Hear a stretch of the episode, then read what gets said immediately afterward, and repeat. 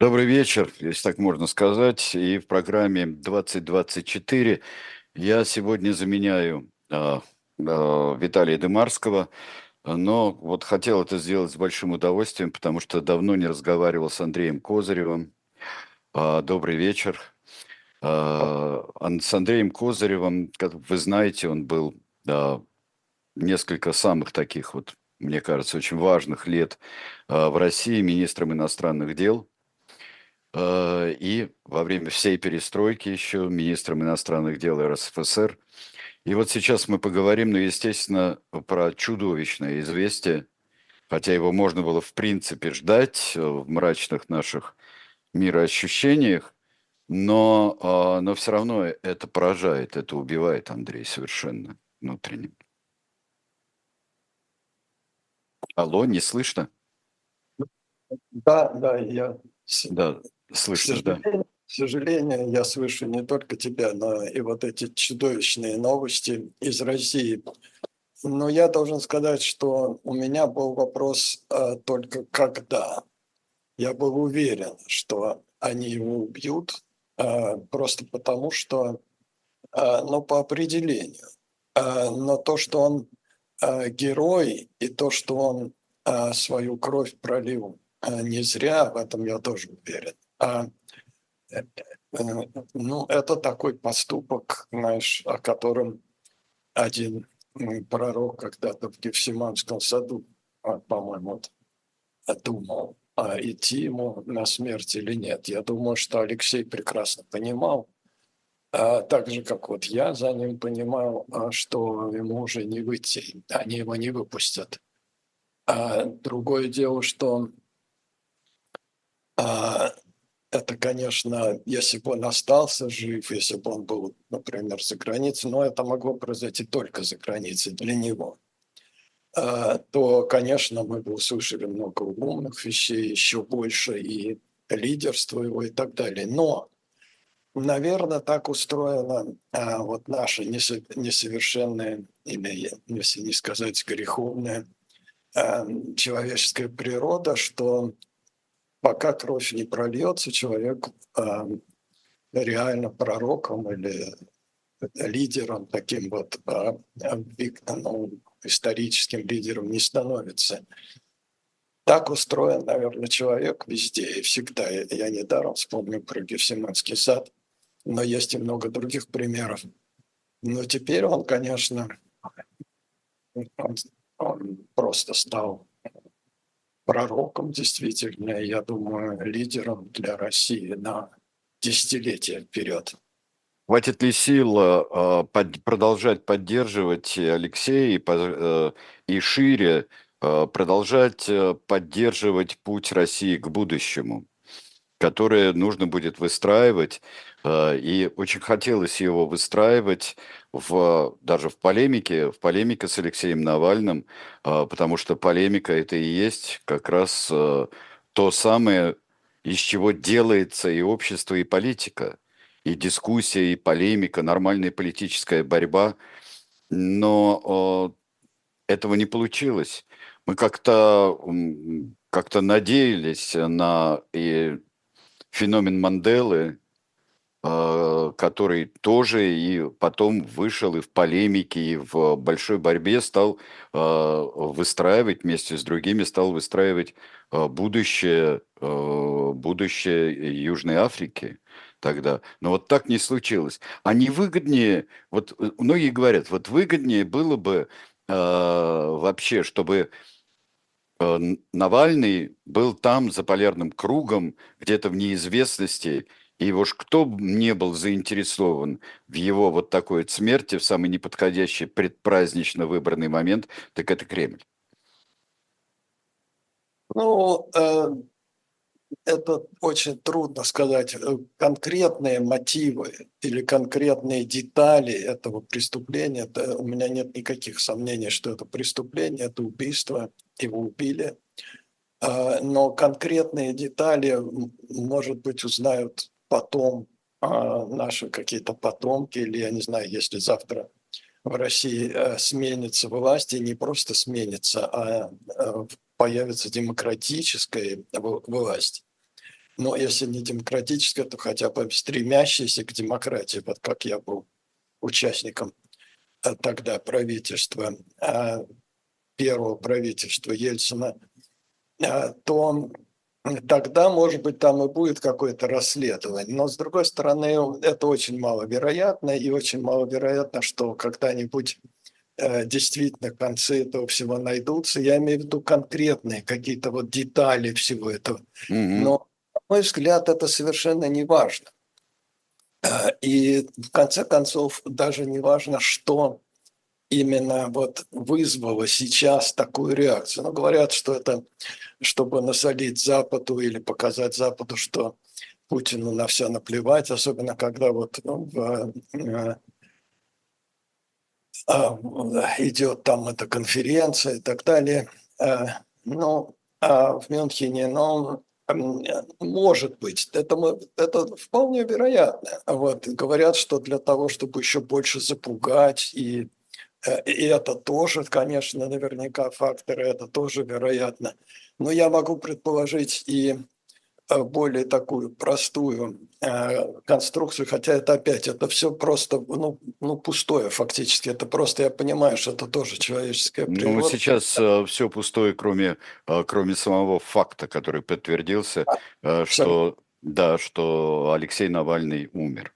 Да. Абсолютно. Вот это э, умер, убит. Значит, на, ну, на мой взгляд. Поэтому- э, Убит э, во всех э, случаях, даже если это просто последствия их, его 308 Абсолютно. дней в карцере и так далее. Абсолютно. В том-то и дело, что даже если предположить, что это именно какой-то там, не знаю, инфаркт тяжелый или что-то в этом роде, э, да, я не знаю, как это называется, медицинский, там ФСИН какие-то придумывают слова. Даже если допустить, что это и так, это не имеет никакого значения, это не меняет факт, что он был убит, потому что то, что с ним делали э, годы уже сейчас после его возвращения, да и до, до возвращения, Но Человек- само отравление, да, это, ну, конечно. это человек- такой удар, это, это вот Шарите, да, его поставили на ногу, но это ведь гигантский удар был, мощнейший по организму, по вообще по человеку. Ну, абсолютно, но потом моральная перегрузка, да, он, конечно, умел держаться великолепно. Это вообще, э, ну, легендарная личность. Вот, но...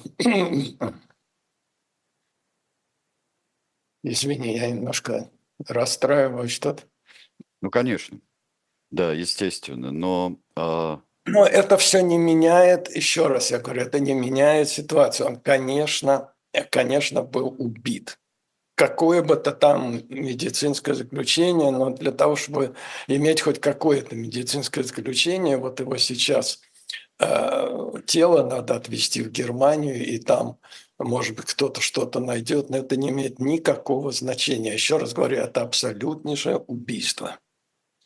А, Есть ведь э, такое доведение э, до, до смерти, доведение до самоубийства в других. И, э, конечно, что сейчас очень многих просто охватило ощущение, это еще больше, и мы об этом совсем недавно говорили, еще бо- большее волнение э, за всех, кто сейчас сидит, э, кого поотправляли по разным местам, отдаленным и не столь отдаленным. Тот же самый, ну, не хочется даже каркать, Володя Кармурза. Володя Кармурза, Мгм. который Да. э, тоже э, человек, подвергавшийся попыткам отравления, и который сейчас, э, сейчас его заслали, бог знает куда, тоже. Вот, вот что это такое? Это, это э, просто э, неу- скажем так, э, неустанная и неотвратимая поступь режима, вот все в эту и в эту сторону.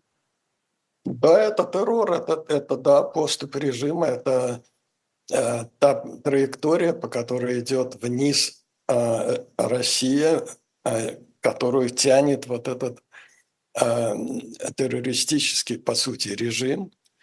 И он тянет ее в войну, вот преступную войну, варварскую войну против братского народа Украины, другие войны там совершенно бессмысленные – участие в войне, там, которую ведет Асад молодой, сейчас сирийский диктатор против собственного народа.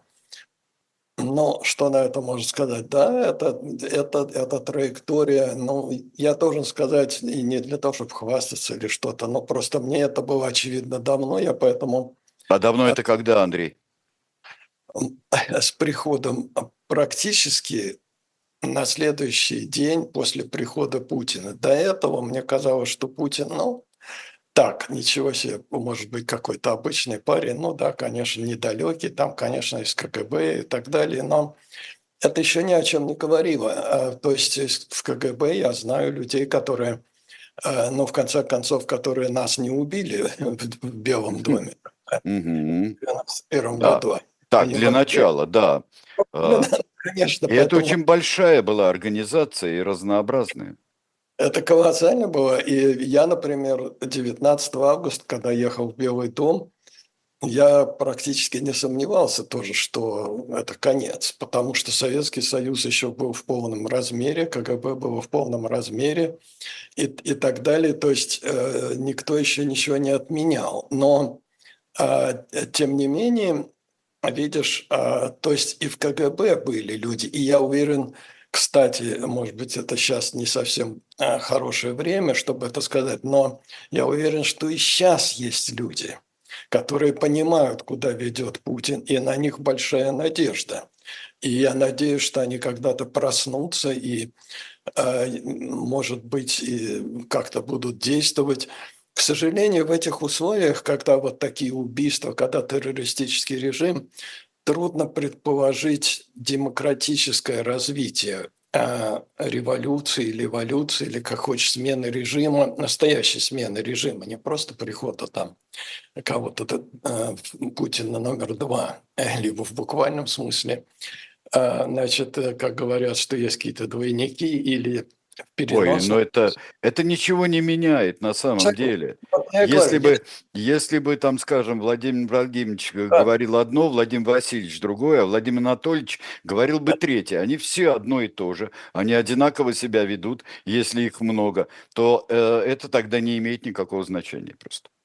Более того, если придет политический и моральный двойник – не физический двойник, а политический и моральный двойник. То есть тот же самый Путин, только э, моложе или там, не знаю, какой-то человек. А, это ничего не изменит, это не смена режима. Я говорю про возможность смены режима. Но смена режима, то есть замена этого на, э, который идет вниз, как вот ты правильно сказал, и ведет Россию а, в пропасть а, на режим, который будет, по крайней мере, стремиться идти вверх и вытащить Россию из пропасти. Вот это будет действительно смена режима. Я не знаю, возможно ли это сделать конституционным путем. Вот в наше время, когда вот а, был Ельцин на танке там, и я вот был в Белом доме, ему помогал э, все эти годы, первые годы. Значит, мы действовали, это было его, кстати, убеждение, что надо так действовать, и мы его все полностью поддерживали. А вот Бурбулис, там покойный Гайдар, тоже покойный, к сожалению, сейчас. Мы все абсолютно были согласны, что надо максимально стараться и, и действовали в итоге в рамках Конституции и законными путями и так далее. Даже распад Советского Союза был абсолютно законный с точки зрения Советской Конституции, которая говорила о том, что союзные республики являются э, суверенными государствами. Это, это текст Конституции советской. Суверенное государство может войти в Союз, может выйти из Союза. И э, что и произошло. Значит, то есть выход из Союза. Одним словом, а тогда были какие-то а, пути законные, такие, ну, как сказать, конституционные. Сейчас, насколько я понимаю, Конституция до такой степени изуродована, и практика особенно вообще игнорирует даже эту Конституцию уже сейчас, а, значит, препарированную в путинском духе. Не знаю, какие есть пути, поэтому у меня, ну, конечно, да. надежда на то, что есть э, патриотически настроенные, я не говорю демократические или еще какие-то, нет, это сейчас не важно. Сейчас важно просто патриотически настроенные офицеры КГБ или ФСБ, или как хочешь это назови, и армии, которые в конце концов осознают свою ответственность не перед Путиным, который вообще незаконный, которого никто не избирал. И вот эти выборы, которые сейчас намечены там через месяц или, или два, это абсолютно никакие не выборы, потому что выборы, слово подразумевает выбор среди кого-то. Но Навального убили. Навальный был единственный а, реальный, большой, крупный а, кандидат, был бы на, на выборах, который имел огромную поддержку в стране и так далее. И вполне мог бы победить на, на честных выборах. Но честные выборы, во-первых, не предусмотрены вообще по определению. Во-вторых, Навальный убит. Значит, тот же самый Володя Карамузен, очень э, просто талантливейший человек, мог бы тоже, наверное, участвовать в выборах. Многие другие... Еще как, конечно. Это мы все, мы все говорим, мальчик, мальчик, Володя, Володя младший. А вот все говорили, вот, Володя младший, смотрите, какой он. Так он взрослый, абсолютно самостоятельный, ответственный э, отец семейства и, и большой политик на самом деле. Очень ну ответственный и разумный политик. Абсолютно, имеющий, кстати, тоже и статус в международной арене, то есть его любят, признают, уважают не только в Америке, но, я думаю, на Западе повсеместно. Во всяком случае, во всяком случае, это человек для разговора, э, для вот э, кричали, что Козырев это мистер да, а вот, а нужно быть как Громыко мистером нет. А, а вот интересно, кстати говоря, хотелось бы мне знать, вот я э, наблюдаю довольно давно за эволюцией, или как это называется, э, Лаврова. Вот что это такое? Вот с какого момента у него получилось вот такое... Э, было ощущение, что э, человек, человек образованный, знающий, мог по всем, ну даже в таком государстве можно ведь быть Литвиновым, да, а можно быть Молотовым. Вот был. Почему, имея способности к, к тому, чтобы стать, может быть, Литвиновым, э, человек стал Молотовым и, хуже того, там, министром иностранных дел Вышинским, вот, вот, вот таким вот. Что случилось? Вот что случается с этими людьми? Андрей. Не знаю, честно тебе скажу, не могу это, ответить на этот вопрос. Не знаю, потому что я знаю одно, что э, Сергея Лаврова я продвигал когда-то там, когда я а, ушел. А вот кто виноват, да, ну понятно. Да, да, я виноват, когда я ушел из союзного МИДа вот туда, в российский МИД, а это во время еще Советского Союза было, меня Шеварнадзе, который был министром тогда СССР, а, и я пошел с ним попрощаться, ну, как нормально, в общем, мы все жили в одной стране, а, хотя понятно было, что я ухожу в оппозицию, уже тогда открыто, а, но а, он мне тоже сказал, он говорит, ну хорошо, это я все понимаю, но вы же были у меня начальником управления, а вот что с вашим управлением делать, кого туда назначить? Я говорю, ну э, назначить Сережу Лаврова, который там, он про него тогда, конечно, не слышал, потому что он был заместителем в соседнем управлении, а угу. на уровне министра это не видно, это уже очень далеко. Начальников управления еще министр знает. Вот. И э, он так удивился, да, говорит, хорошо, по-моему, даже записал себе. И действительно, через некоторое время э, его назначили начальником управления, которым я был. И потом а я его, а, собственно, и предложил Ельцину, и, можно сказать, назначил, потому что Ельцин тогда со мной во всем соглашался, а, моим замом, он был у меня замом, и не, не только по тому, что он великолепный профессионал, но и потому, что я считал его, и он вел себя так, и со мной так общался, как соратник, как друг, как человек, который разделяет необходимость покончить там с советской практикой и э, найти для России новое место вот, э, в демократическом сообществе, государстве и так далее. Поэтому а, это мой выдвиженец, это мой друг, можно сказать, тогда, и соратник, соратник, я это хочу подчеркнуть. Что с ним случилось, я не знаю, я с ним не общался а, последние годы, еще, еще перед его назначением. Но, кстати, когда Ельцин меня спросил, точно так же, как в свое время Шеварнадзе, когда я уходил, угу. вот он мне сказал, «А, ну а кого бы вы порекомендовали? Я ему сказал, ну, Лаврова, который тогда был тоже по моему, как говорится, а, значит, по моей рекомендации, представителем в ООН и великолепным представителем. Вот. И потом он остался еще какое-то время после этого, и он любил Нью-Йорк, любил Америку, ну как, как мы все. Я, например, люблю Америку, я люблю Россию, и он точно так же любил... Одно другому ведь не мешает, ни в коей мере. И более того, мы рассматривали оба Америку как союзника России, как то э, государство, которое при всех его недостатках, сложностях, это понятно, никто не совершенен в этом мире, но это тот самый союзник, который России нужен для того, чтобы подняться, для того, чтобы модернизироваться, для того, чтобы привлечь инвестиции, для того, чтобы в конце концов чувствовать себя безопасно в этом мире, потому что с таким могущественным союзником, с НАТО, как союзником, Россия, конечно, чувствовала бы себя гораздо безопаснее.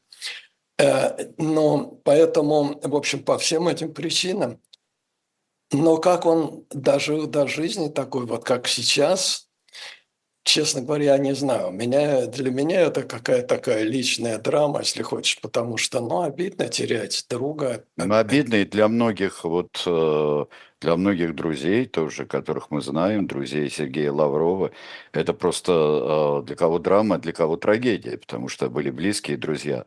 Но вот я не знаю, мне почему-то вспомнилось, что а, были какие-то унизительные поручения совершенно у Лаврова, когда он вез какую-то кассету или диск, какую-то видеозапись, он вез какой-то совершенно... Он оказывался в абсолютно идиотских положениях. Может быть, это здесь его как, как унижение его. Ну и ладно, будем так, будем и так жить. Не знаю. Ну, знаешь, я опять-таки это вот детали, а так же как в убийстве эм, Алексей, это как-то меня, ну, я не человек таких деталей в таких случаях. Так и здесь. Я знаю, что он там вез какие кассеты, но то, что он говорит, озвучивая линию... Вот сейчас это совершенно стало просто скандально. Он везде выступает с этим. Это чистая ложь. И более унизительного положения трудно себе представить, потому что весь э, цивилизованный мир, западный мир – он уже смеется над ним, то есть там ни одному слову его никто не верит, так же, как и его босса. А, и это абсолютно унизительно. И я не знаю, до какого надо э, дойти унижения. Зачем? Он бы мог совершенно спокойно, он великолепно знает английский язык, он бы мог, э, ну, хотя бы так же, как я, жить в Америке и найти свое место какое-то и так далее. Ну, не, не министр иностранных дел, не, не госсекретаря, но э, достойное вполне место. Не знаю, не могу тебе ничего сказать. Ну, честно говоря, это такая загадка. А может, он так думает, а может, он искренне сейчас? Вот это перерождение ведь бывает очень так. Я думаю на свои, о, о своих бывших коллегах и о таких приятелях бывших, как Дим Киселев, например, вот, которого я знаю, вот э, скоро будет 40 лет, наверное. А вот как, э, я не знаю, многие, тот же Норкин, который был нормальный, хороший журналист, парень, интересный. Соловьев, между прочим, э, тогда – и вот я думаю, как это, как это все получается, где такая вот механика? Но в истории мы видим много такого, много. А вот как это получается, до сих пор не, не понимаю. Ну, наверное, это требует специального изучения, не знаю, какого-то, и кто в этом должен участвовать, там, психологи, социологи, да, это, то есть, наверное, это, да, это очень меня интересует. А я это поскольку у меня не на все из этого и, и на большинство из таких вещей нет рационального по-настоящему объяснения, которое бы я мог не просто фантазировать, да, вот как Мгм. сейчас фантазировать на эту тему, но сказать определенно я не могу. И в истории много различных таких примеров. Меня это, я это называю мистика истории. Не потому, что я верю там в ведьм или, не знаю, во что-то такое, действительно, в нечистую силу, хотя это теоретически не исключено. Вот. Но а, э, потому, что это, этому нет рационального объяснения. Но это очень хорошо известная ситуация. Я не знаю, там был Саул, э, который гонялся за, э, как ты знаешь, э, Ну да. Христа, там, христианами и так далее, и был зверем, считался среди них. И потом он вдруг, там, не знаю, судя по Евангелию, упал с лошади или что-то в этом роде, очнулся и вдруг понял, что он вел себя преступно, безобразно, и что он и стал а, апостолом Павлом. Ну Но да. это Или сторону. Матфей, который был мытарем, да. Да, абсолютно, абсолютно. Но вот и, и значит, а если это мог- может происходить э, в одну сторону, то, наверное, конечно, это может происходить и в обратную сторону. То есть э, Павел может стать Саулом, но в конце концов Иуда, опять же, если мы пользуемся, если вот так вспомнить, почему я иногда обращаюсь к Евангелию, опять-таки не столько из религиозных и вообще не из религиозных соображений, сколько это, конечно, мудрейшая книга просто. Я ее читаю часто а, как, ну, если хочешь, как роман, то есть как литературное произведение. Это Да. феноменальное литературное произведение, величайшее, наверное. И причем А, все, все Евангелия разные. э, всем- да, абсолютно при- разные. И вот э, мое самое любимое Евангелие от Иоанна это, э, это Евангелие о непонимании. да, Вот о не- абсолютном о непонимании.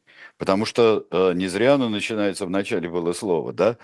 А потом Да. постоянно а, Спаситель говорит то, пытается так объяснить, пытается сяк А, объяснить, да, да. пытается еще сделать. И наталкивается на какую-то вот стену просто, стену непонимания. И все равно пытается. А нужно было бы, как Симон Мак, нужно было бы сделать пару чудес таких вот, хороших вот таких, качественных чудес, и все пошли. То есть Христос не был популист, вот это самое главное. Абсолютно. И в том-то и дело, что там ведь э, успех его, э, если говорить об успехе, да, христианства и Христа там и так далее, э, то он не связан с теми чудесами, которые, э, значит, он там производил. И э, он же тоже там производил чудеса в разных Да. Евангелиях, немножко по-разному, но в, в целом везде это присутствует.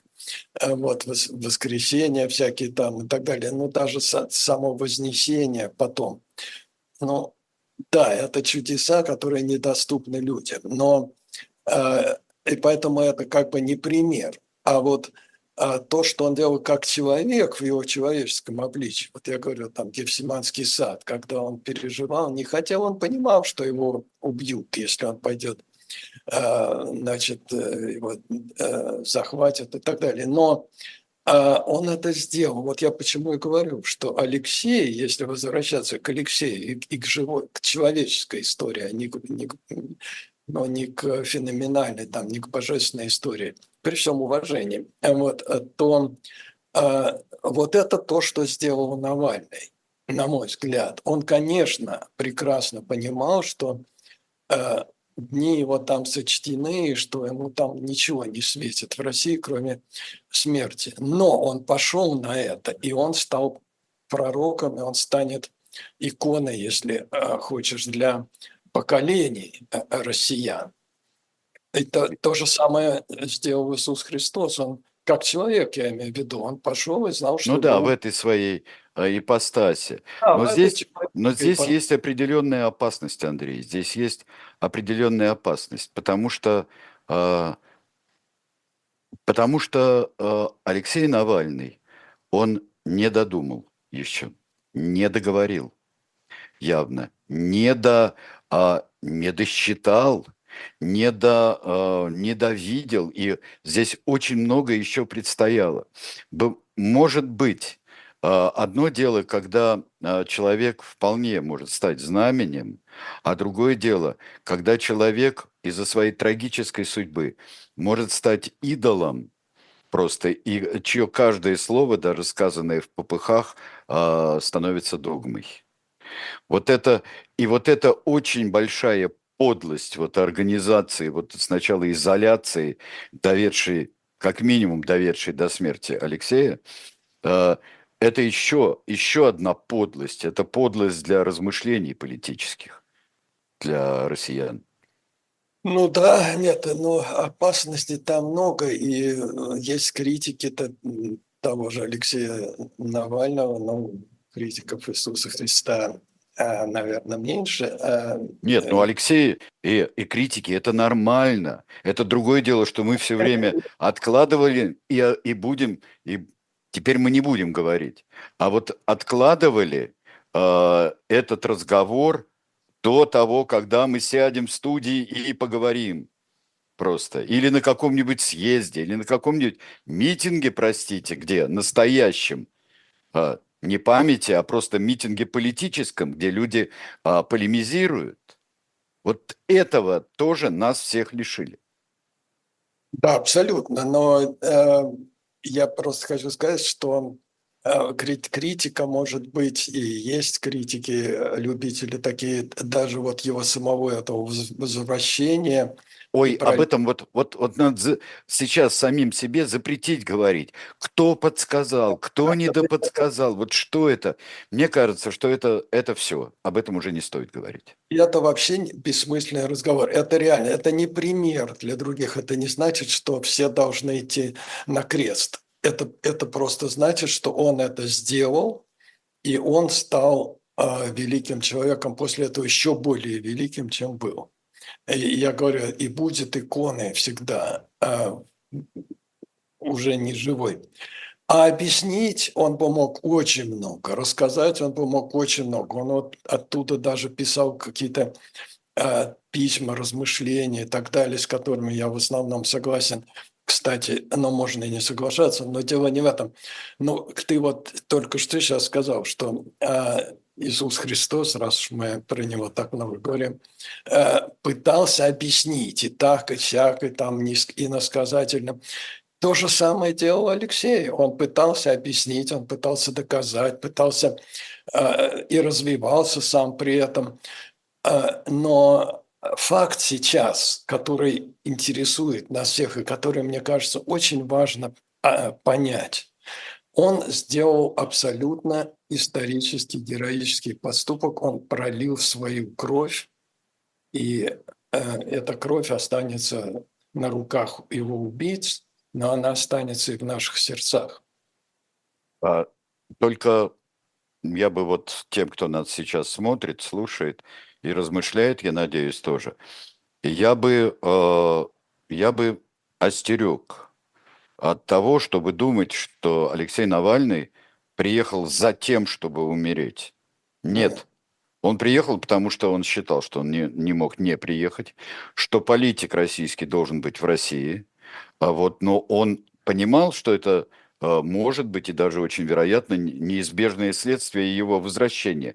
Но он не стремился а, к жертве а, своей. В этом не было выспренности. Вот что можно сказать совершенно определенно. Нет, это я полностью согласен. Если я что-то скажу, что звучит как он. Нет, нет, нет. Это я ну, просто вот всегда вот в том, что вот это было неизбежно, это не значит, что это было желаемо. Нет, нет, даже им. Нет, это абсолютно нет. Конечно, нет.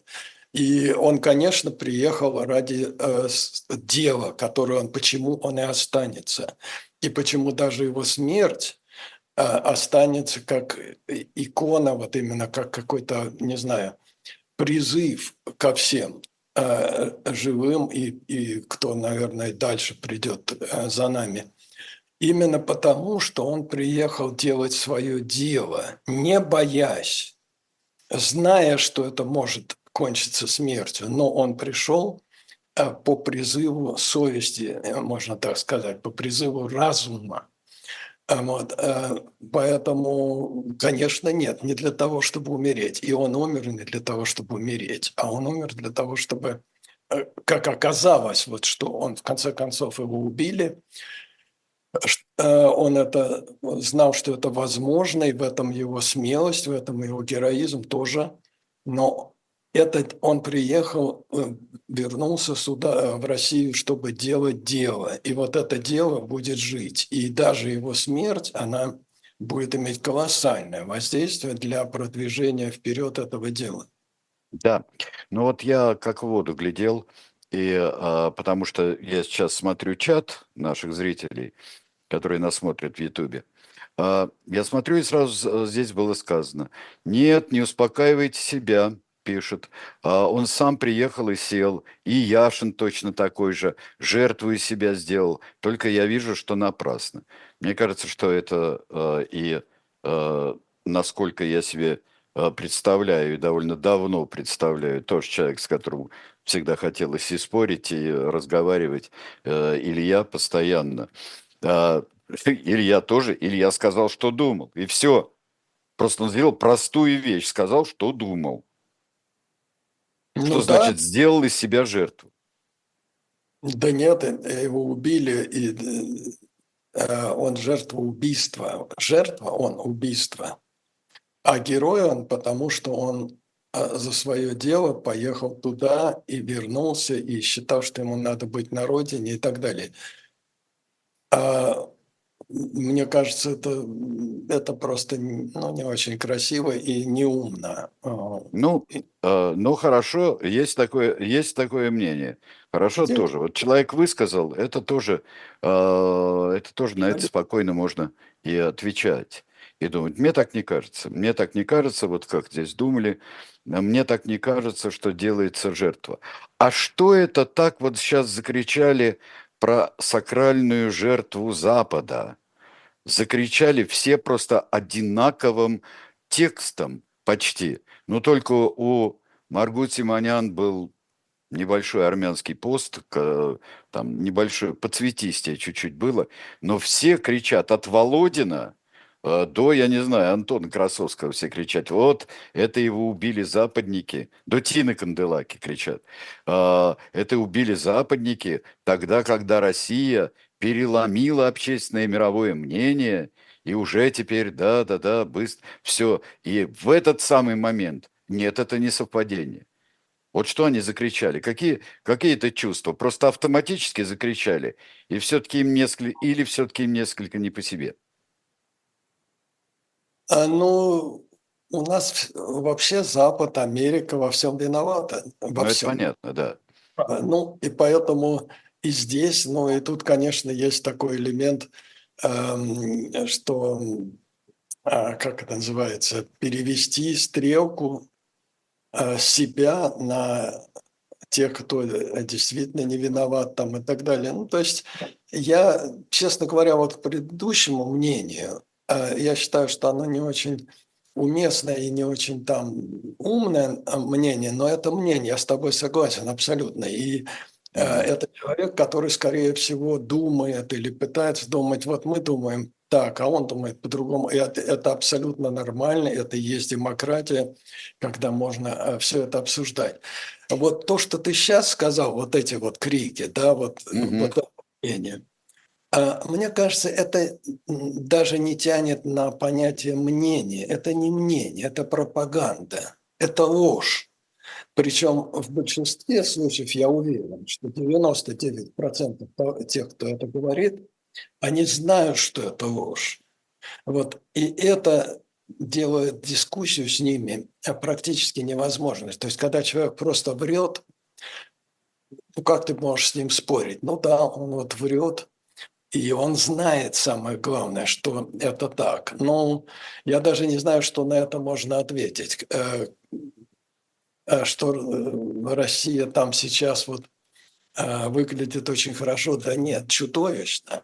И до убийства Алексея, и после убийства Алексея.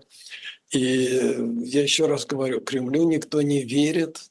И когда Лавров воспроизводит там кремлевскую внешнюю политику, этому никто не верит. Даже китайцы китайцы неоднократно э, отмежевывались и продолжают отмежевываться. Они, между прочим, так и не признали никакой Крым там, захват Крыма ничего такого. То есть нет ни одной страны в мире, но если не считать там каких-то совсем а, скучных, а, вот, то а, ни Индия, да, Индия, Китай, они торгуют, они разговаривают, потому что они вот заняли такую позицию, что а почему бы нам там не воспользоваться нефтью, особенно по дешевке, потому что она продается России. Ну, Китай, наверное, имеет долгосрочную стратегию.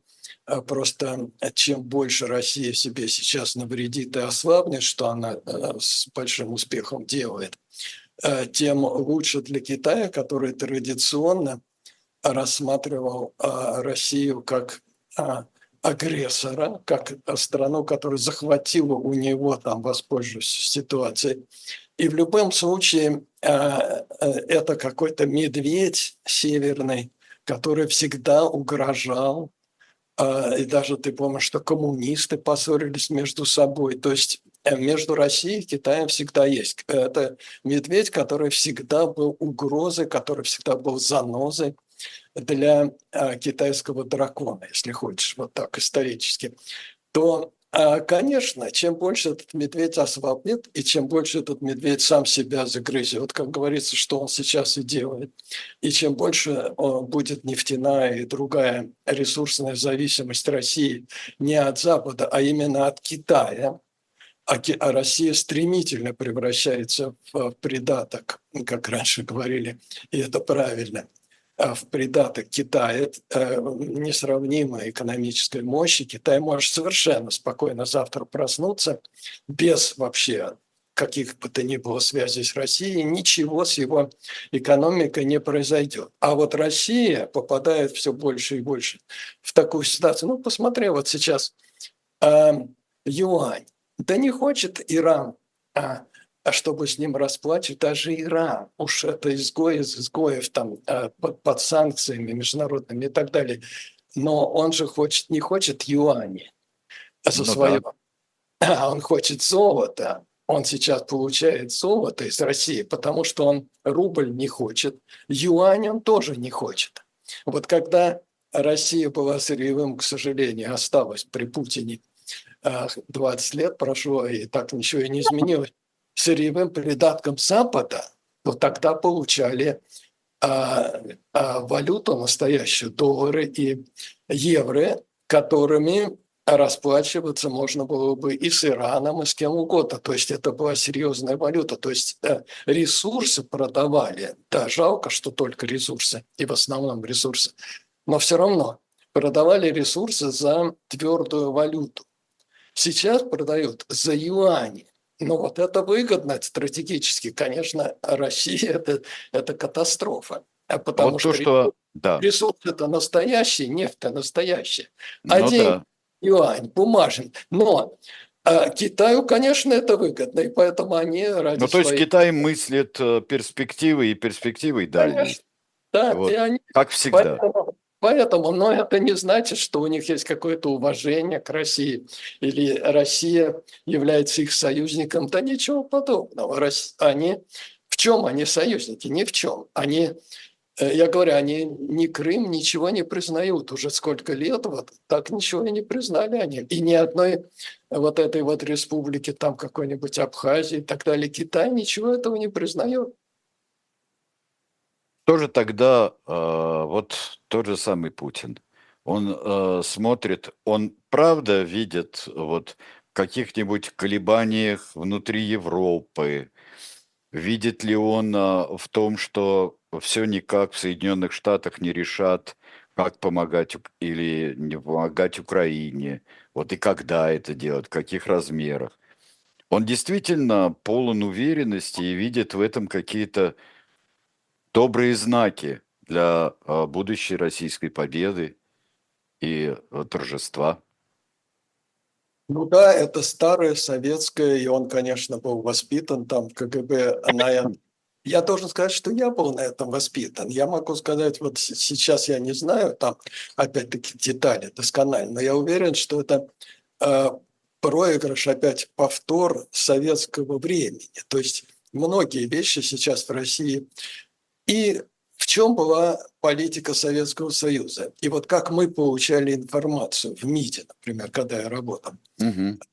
Когда я приезжал за границу и имел возможность читать там газеты и, и так далее, немножко ощущать, что они реально думают, там, что там реально происходило, а, мне это все было, стало понятно, что это все ложь. Но когда ты сидишь э, даже в МИДе, я уж не говорю в Кремле, и получаешь информацию, телеграммы там и, и всякие донесения, значит, от э, кого? От разведки, от внешней, от э, тех же самых посольств, твоих же собственных коллег, которые, конечно, там э, в большинстве случаев хорошо понимают реальность, но они пишут, чего изволите. И вот мы были забросаны тоже всегда вот этим потоком информации о том, что все то же самое, что Америка слаба, что в Америке там плохой президент, что э, желтая пресса пишет, что там у, у этого плохого президента, не знаю, там с головой что-то не так, или там, что жена его бросила, или еще что-нибудь в этом роде,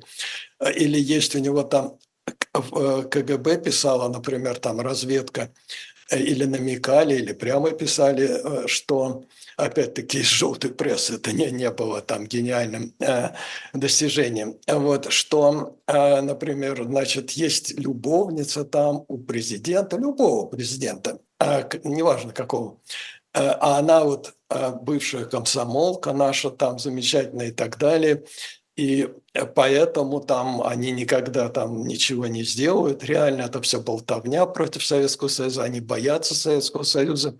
То же самое, особенно, конечно, Европа, что Европа вообще там давно разложилась. Ну, слушай, э, верят, верили мы или нет, я не могу тебе сказать. Может быть, кремлевские долгожители и верили тогда там, ну, когда я был это был Брежнев, значит, и вот эта вот э, плеяда. Потом, может быть, Константин Устинович Черненко и верил в это. Э, я, конечно, сильно сомневаюсь, что э, в это верил Горбачев, но поток этой информации шел.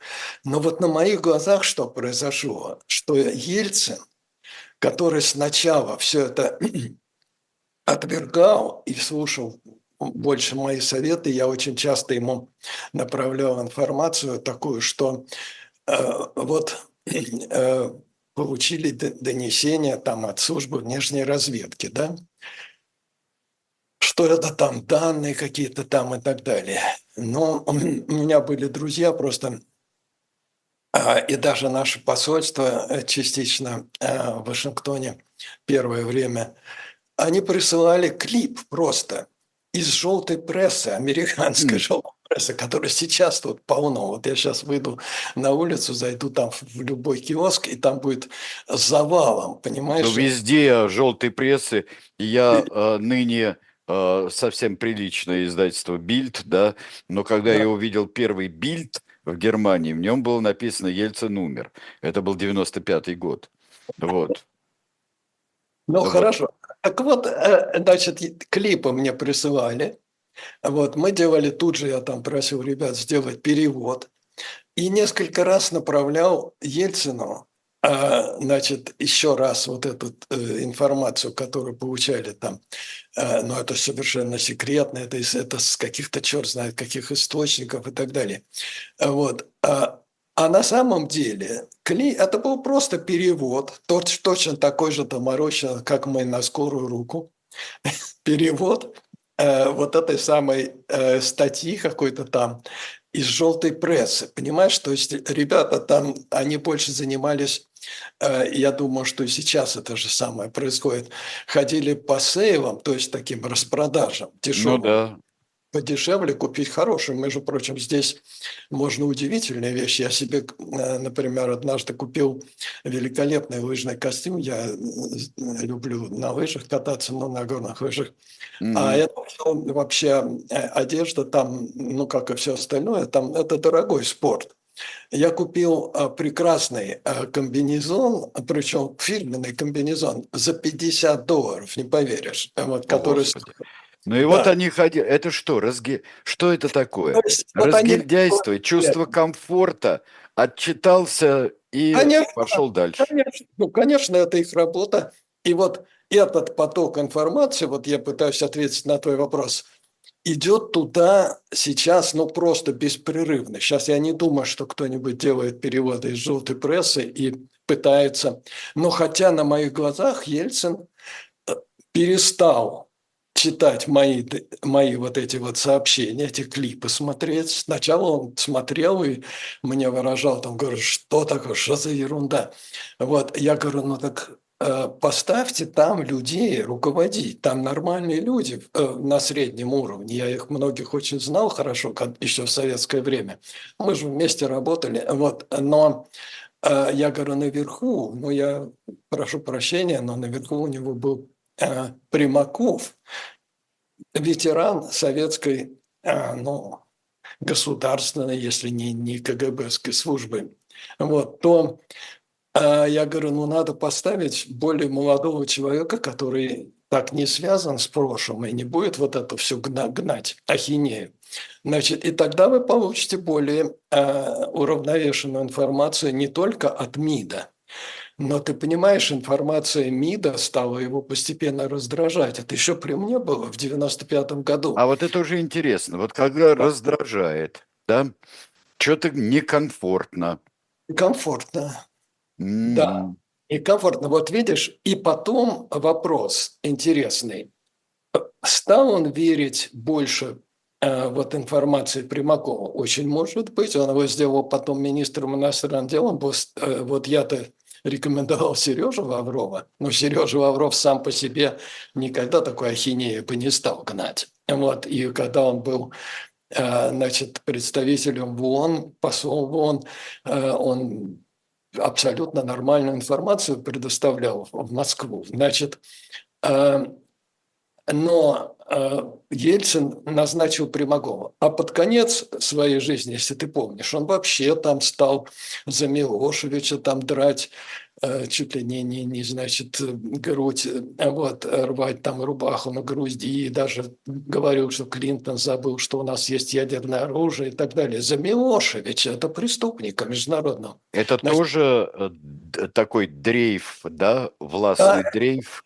Это дрейф, да, ты понимаешь меня? Поэтому а, ответить на вопрос, стал ли он верить в это, или ему было удобно верить в это, потому что он решил опираться на э, КГБ вместо того, чтобы идти э, на более честные и более свободные выборы, и когда-то вдруг э, поняв, что да, ну, всему есть предел, там возраст, там перегрузки и так далее, и он очень много сделал для России когда-то, вот в начале 90-х годов, он же мог сказать, ну, ребята, хорошо, давайте проведем честные, нормальные выборы, потому что мне вот уже я ус- устал, там не могу, как он сказал, но он же сказал вот эту правду, что я устал, я больше не могу и так далее, но назначил таково Путина. То есть, э, и поэтому, может быть, ему было очень удобно. Ну, может вот быть, это действительно жажда комфорта и э, стремление к стабильности вот собственного ощущения. Ну, наверное, конечно. И, и- и если ты служишь, я еще раз хочу сказать, это опять из моей практики, потому что мне в чужую голову трудно залезть, но я могу сказать, что пока я был советским, значит, мальчишкой там и советским студентом и так далее, и даже начинал работать в МИДе, и я был тоже с промытыми мозгами, как мы все там, и был членом партии коммунистической, причем в значительной степени э, искренне. Вот, потому что я ничего другого не знал, если честно. И там марксизм, ленинизм мне казался научной теорией э, всепобеждающей, потому что я никаких других теорий не знал. Вот, э, а самому мне додуматься там, ну, знаешь, это надо быть э, Иммануилом Кантом, чтобы придумать новую теорию. Поэтому Ну да. Значит, э, э, но когда я стал, и мне было комфортно, я э, рос и, и так далее, и все это было комфортно, все это было нормально. Я верил в это во все. Но, но потом, когда я столкнулся с американской действительностью там э, в командировке и стал смотреть вокруг себя, мне стало очень некомфортно. Понимаешь, но у меня не хватило смелости, я не Андрей Сахаров, я об этом много раз говорил, я Андрей, но не Сахаров. И у меня не хватило тогда смелости, и семья уже появилась, и то, и другое. То есть я э, продолжал тянуть вот эту лямку, ну, да, довольно успешно, там занимался, э, старался заниматься больше дипломатией, э, ну, чем да. пропагандой. Но, тем не менее, понимаешь, я участвовал в этом. Другое дело, что когда мы попытались все это изменить. Уже с середины 90-х годов я понял, что я не могу больше в этом участвовать. Я так и сказал. Э, все. И я потом не мог уже даже думать о том, чтобы вернуться э, вот к этому прошлому. Хотя это было бы самое легкое, потому что э, современная и тогдашняя уже во второй половине 90-х годов российская политика внешняя, при которой вот как раз во всем виновата Америка да, и Запад, это не, не легче всего, потому что мы выросли в этом. Я понимаю, что Сережа Лаврову очень легко, в смысле профессионально легко, потому что вот придумывать, разгребать вот эти завалы и находить какие-то пути сотрудничества с Америкой и с западным миром, это сложно. Это было очень сложно. Это и сейчас сложно. Потому а Будет что еще сложнее. Мир этот сложный, да, и мы к этому не готовы. И тогда э, это было сложно. А вот вернуться к э, такой пропаганде советской, только заменить американский империализм на гегемонию одной страны, ну да, это, все дело, дело, это, в, дело в, в терминологии. Ну, Андрей, а, нам надо закругляться, передача кончается. И очень жаль, что сегодня э, в такой трагический день, который обязан потрясти все умы, обязан, чтобы люди не думали, обязан потрясти. Спасибо большое, это был 2024, Андрей Козырев, Козырев, и дай бог не последний раз мы встречаемся в этой передаче и в других тоже. Спасибо, Сергей. Всего доброго, до свидания. До свидания.